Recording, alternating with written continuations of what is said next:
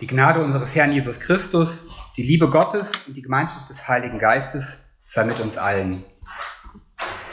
Der heutige Predigtext finden wir im ersten Korintherbrief, und zwar in den ähm, Kapitel 1, in den Versen 18 bis 25. Bevor ich gleich den Predigtext vorlesen möchte, aus der Elberfelder Übersetzung möchte ich zu Beginn beten.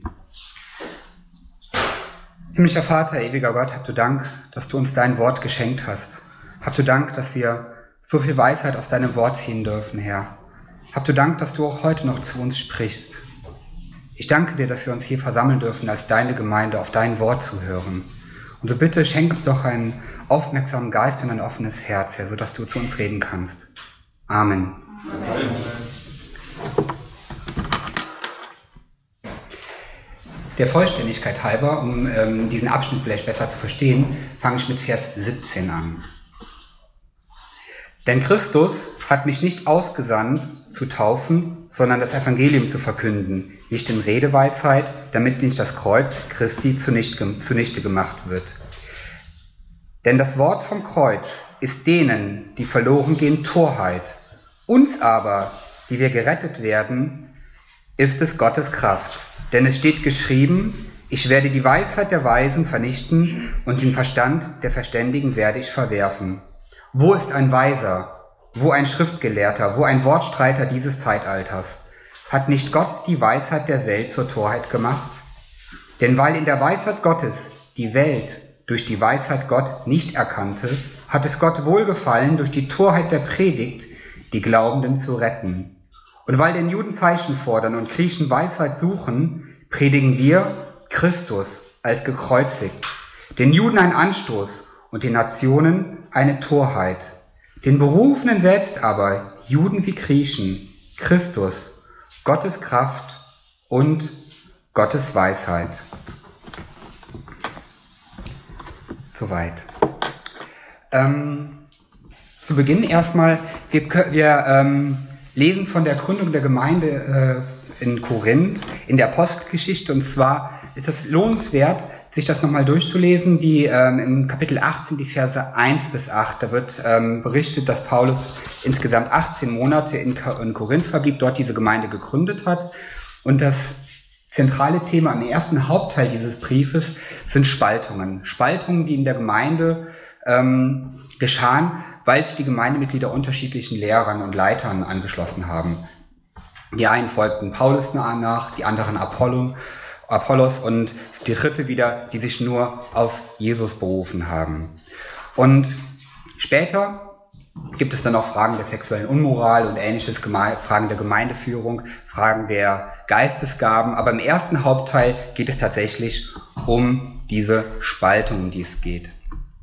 Ich möchte anfangen mit dem ersten Teil, ähm, in dem ich nachdenken möchte über das Markenzeichen Kreuz. Was hat es auf sich mit dem Kreuz? Wir leben in einer Gesellschaft, wo wir das Kreuz, wo uns das Kreuz überall begegnet. Viele Menschen, die auch mit dem christlichen Glauben eigentlich überhaupt nichts am Hut haben, tragen ein Kreuz als Kette um den Hals. Wenn wir durch unsere Innenstädte gehen, dann sehen wir überall Kreuze. Wir schauen uns die Kirchen an, Kirchen, die alten Kathedralen, die sind gebaut worden, in Form eines Kreuzes. Wir sehen ähm, Gipfelkreuze, wenn wir Bergsteiger sind. Wir sehen Kreuze auf verschiedenen Flaggen, denken wir die Flaggen von Norwegen, Dänemark oder Schweden beispielsweise. Was hat es damit auf sich, frage ich mich. Und ist es wirklich nur ein Markenzeichen, ein Erkennungszeichen? Jede Firma, die heute was auf sich hält, ist es ganz wichtig, dass sie Marketing-Experten haben. Marketing-Experten, die ein sogenanntes Wiedererkennungsmerkmal schaffen können.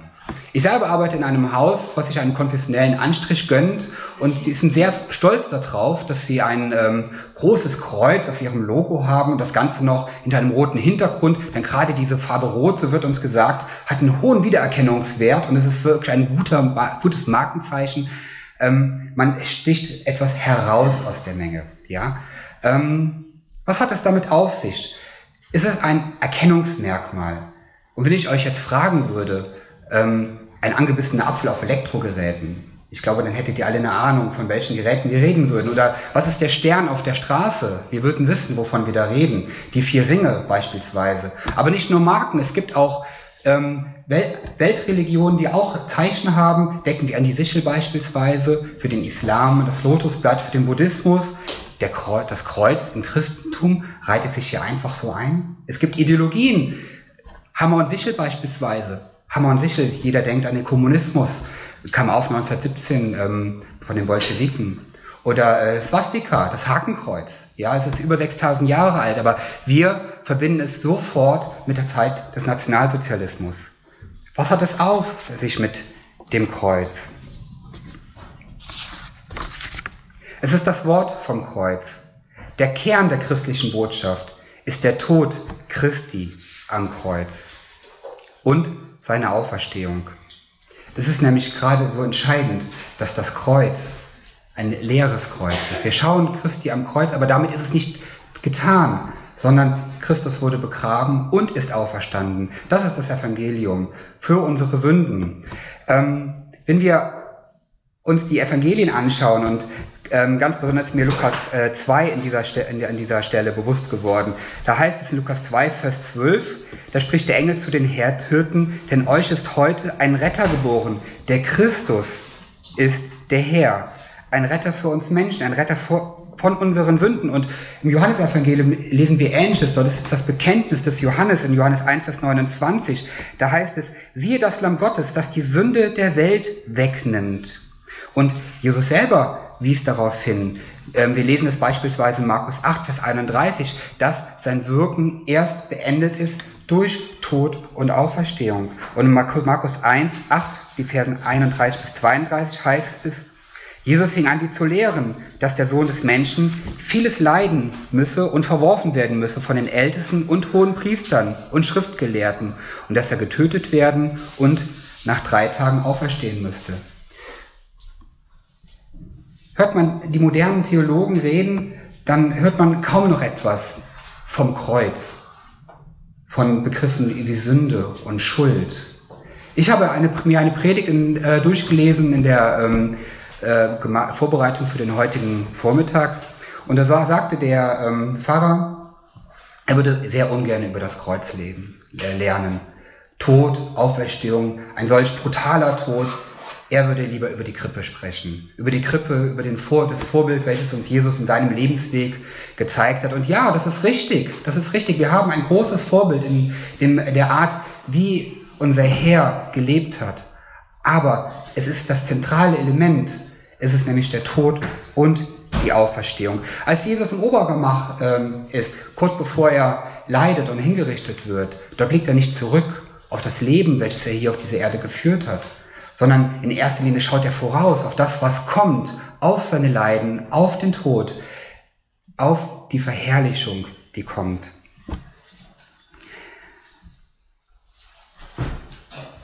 Wir möchten nicht die Menschen überzeugen durch schöne Rede, sondern wir möchten das Kreuz verkündigen.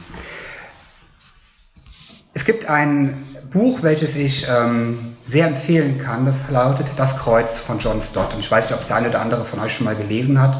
Und John Stott denkt darüber nach, welche anderen ähm, Begriffe oder Symbole es vielleicht hätte geben können ähm, für die Christenheit. Und ich denke, es ist klar, dass es ein, ein Symbol sein sollte, welches mit dem Leben Jesu zu tun hat. Und es hätte zum Beispiel die Krippe sein können. Die Krippe, wo Jesus geboren ist. Oder vielleicht die Zimmermannsbank als Zeichen für sein frühes Wirken, für seine Arbeit. Es hätte vielleicht auch ein Boot sein können, ein Boot, wo Jesus von verkündigt hat in Galiläa. Aber es war das Kreuz, weil das gesamte Wirken Jesu auf das Kreuz hin sich ähm, ähm, hinwirkte. Die Menschen damals haben das Kreuz als blanken Unsinn abgetan. Sie haben gesagt, wie kann das sein? Wie kann es sein, dass Menschen einer Person nachfolgen, welche am Kreuz hingerichtet wurde? Genau so, wie es ja für Verbrecher vorgesehen war. Interessant finde ich allerdings, wenn wir uns jetzt beispielsweise den Korintherbrief anschauen. Der Korintherbrief ist ein Brief, da geht es auch viel um Gemeindezucht, um wieder zurückkehren auf den richtigen Weg. Und bevor Paulus überhaupt darüber redet, ähm, über diese Parteiung, über sexuelle Unmoral, bringt er die Korinther wieder zurück unter das Kreuz.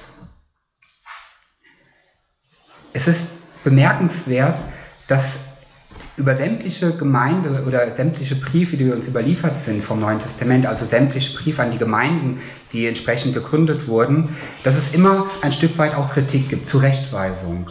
Interessant finde ich in diesem Zusammenhang, wenn wir die Apostelgeschichte lesen und in Apostelgeschichte 4, Vers 32 ist die Rede von der ersten Gemeinde und dort heißt es, sie waren ein Herz und eine Seele. Und ich frage mich, woran lag das, dass gerade diese erste Gemeinde beschrieben wird als eine Gemeinde, welche ein Herz und eine Seele war und alle Gemeinden, die danach kamen, doch immer ein Stück weit Zurechtweisung brauchten. Vielleicht denkt ihr jetzt an den Epheserbrief. Der Epheserbrief, dort gibt es relativ wenig Zurechtweisung.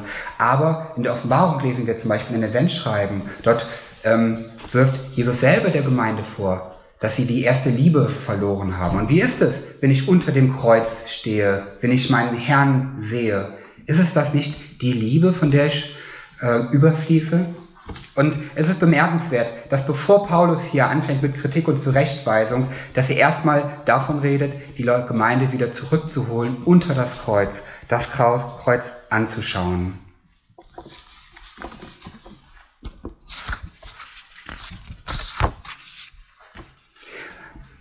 Paulus spricht weiter von der Torheit und von der Kraft Gottes. Und indem er das macht, ähm, unterscheidet er die Gemeinde in zwei Bereiche, und zwar in zwei göttliche Kategorien. Es ist uns völlig normal, dass wir Menschen unterscheiden, das war auch damals der Fall. Die Juden haben unterschieden in äh, Juden und Heiden, die Griechen haben unterschieden in Griechen und Barbaren, das haben die Römer übrigens ähnlich gemacht, aber Paulus wählt hier eine Unterscheidung, die göttliche Maßstäbe zugrunde liegt, nämlich die Unterscheidung in gerettete Menschen, welche wieder, also wiedergeboren sind, eine neue Schöpfung geworden sind und eben solche Menschen, die diese Botschaft vom Kreuz abgelehnt haben.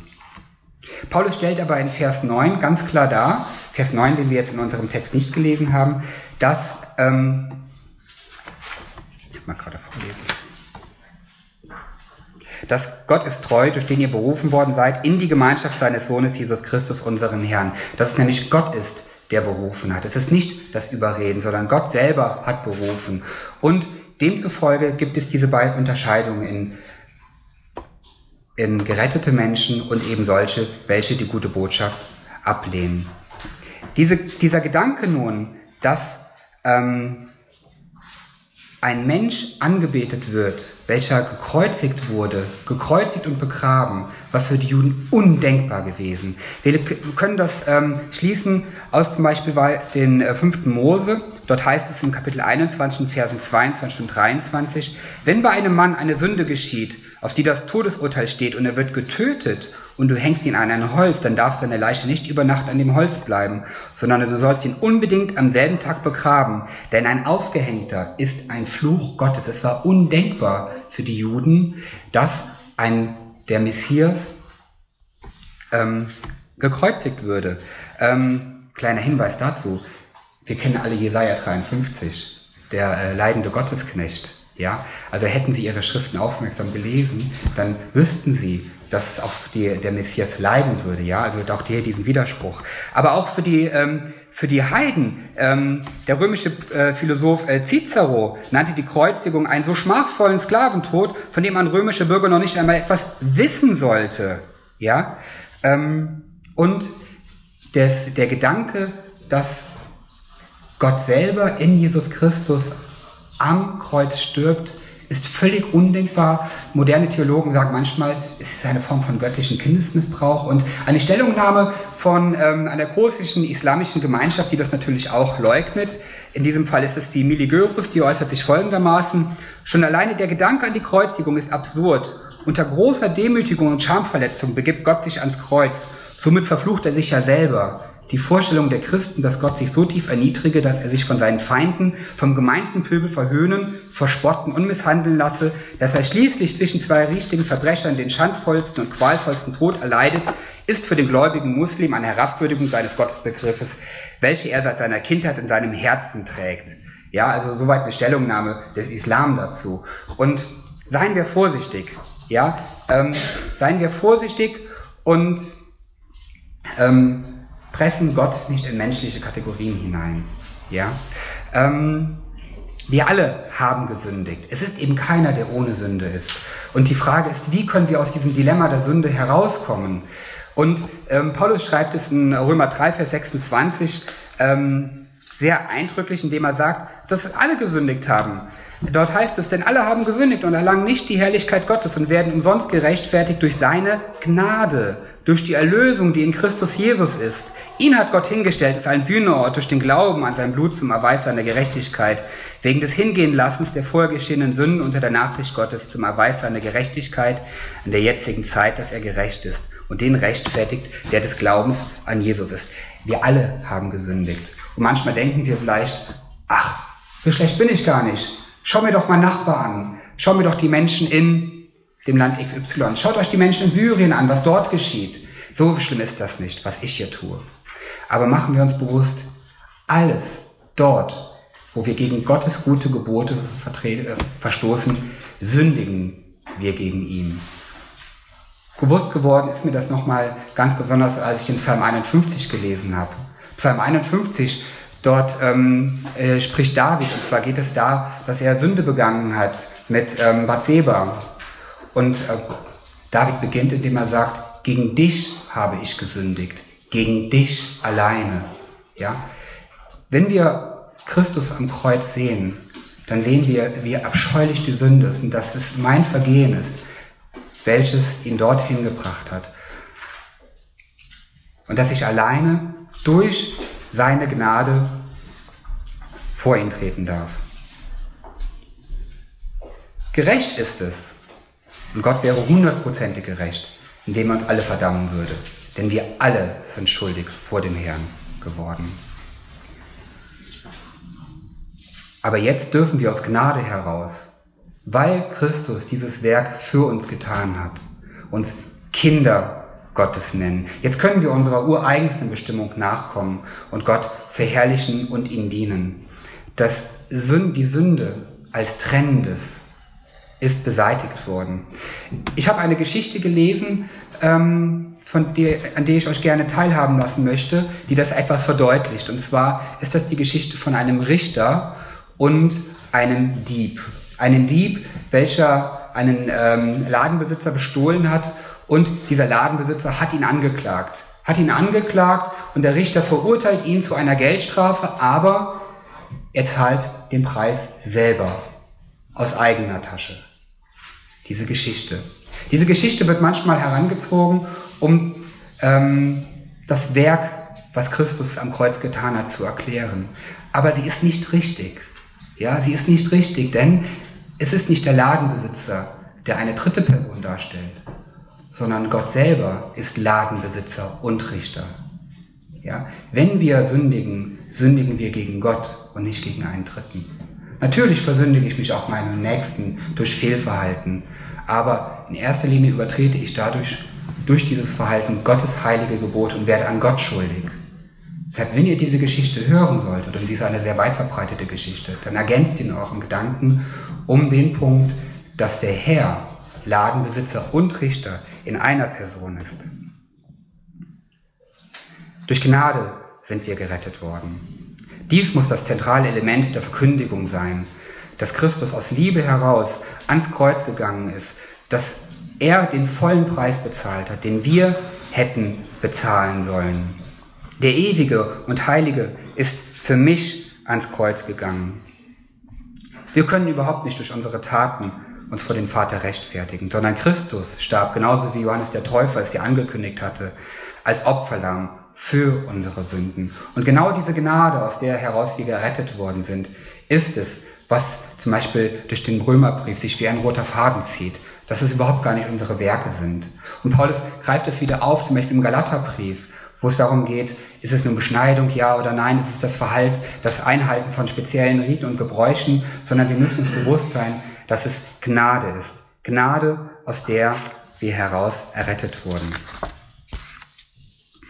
Und es ist genau dieses Bewusstsein des großartigen Werkes, das Christus am Kreuz für uns getan hat, welche eine enorme Kraft freisetzt. Es ist genau diese Kraft, die freigesetzt wird, die Märtyrer zu Hunderttausenden, auch heutzutage noch, lieber ähm, ihr Leben aufgeben lässt, als das Wort vom Kreuz zu leugnen.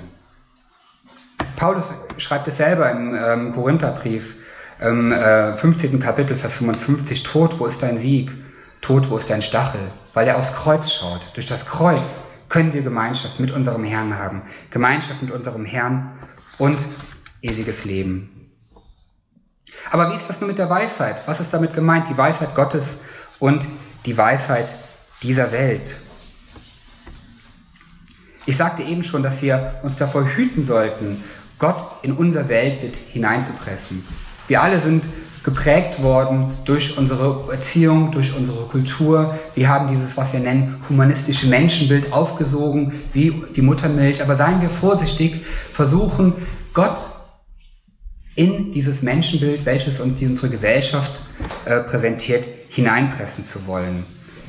Selbst für die Jünger war es schwierig, die Botschaft, welche Jesus ähm, ähm, für welche Jesus einstand, zu verstehen. Ähm, wir lesen das beispielsweise in Matthäus, Matthäus ähm, Kapitel 16.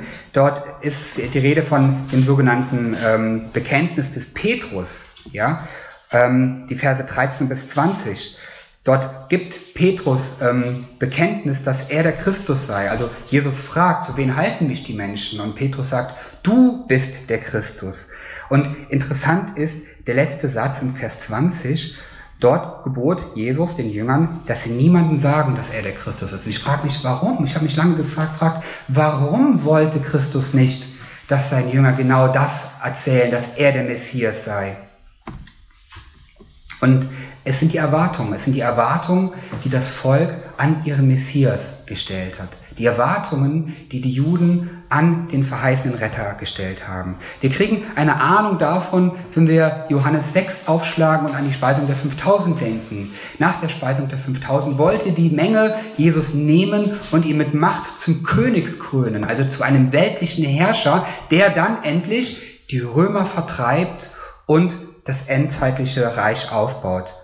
Und was macht Jesus, als er zum König gekrönt werden soll? Er verlässt die Menge.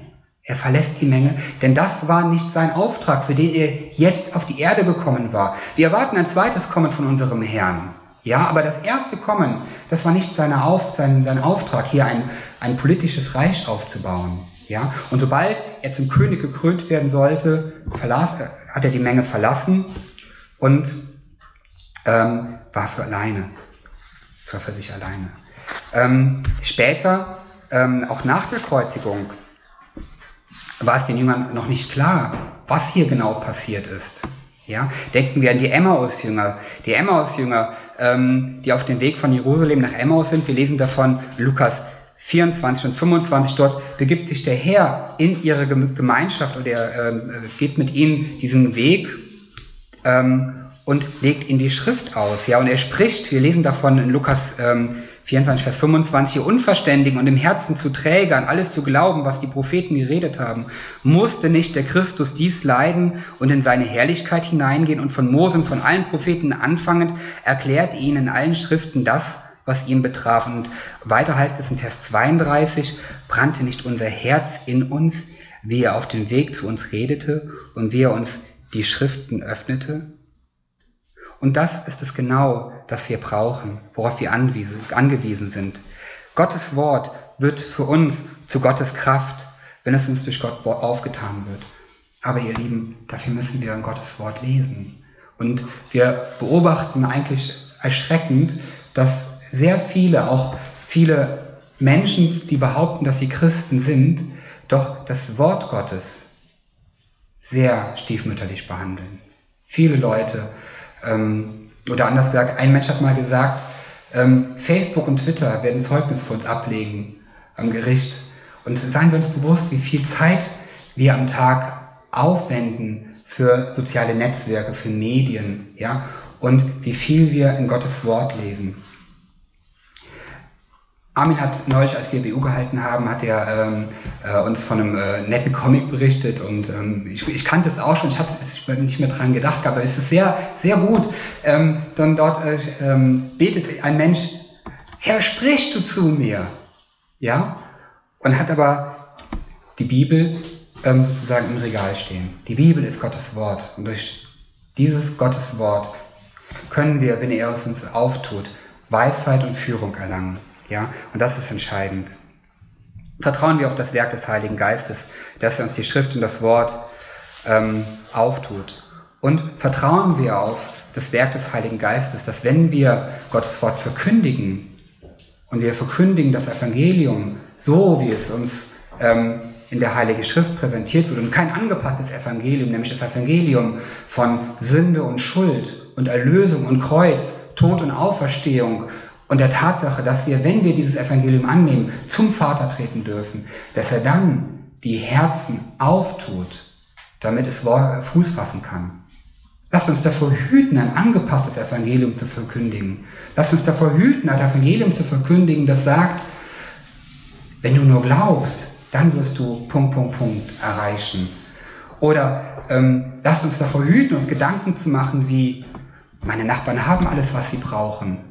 Ne? Und wo kann ich jetzt noch kommen mit dem Evangelium, mit der guten Botschaft? Was ist es, was sie ansprechen könnte?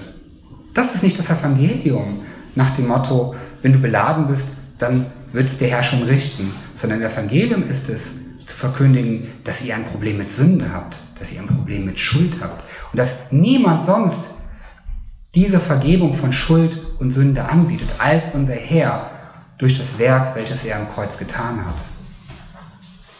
Keiner der äh, großen der Weltreligionen kann das anbieten. Wir, wir wissen, Mohammed selber ist gestorben, alle Leute wissen, wo er gestorben ist. Und es gab überhaupt gar keine Antwort auf, das, auf die Frage von Sünde. Auch Buddha, alle wissen, wo Buddha, äh, dass Buddha im hohen Alter gestorben ist, er war weit über 80, ja. Und nirgendwo gab es eine Antwort auf das Problem der Sünde. Alleine von Christus wissen wir, dass er gestorben ist.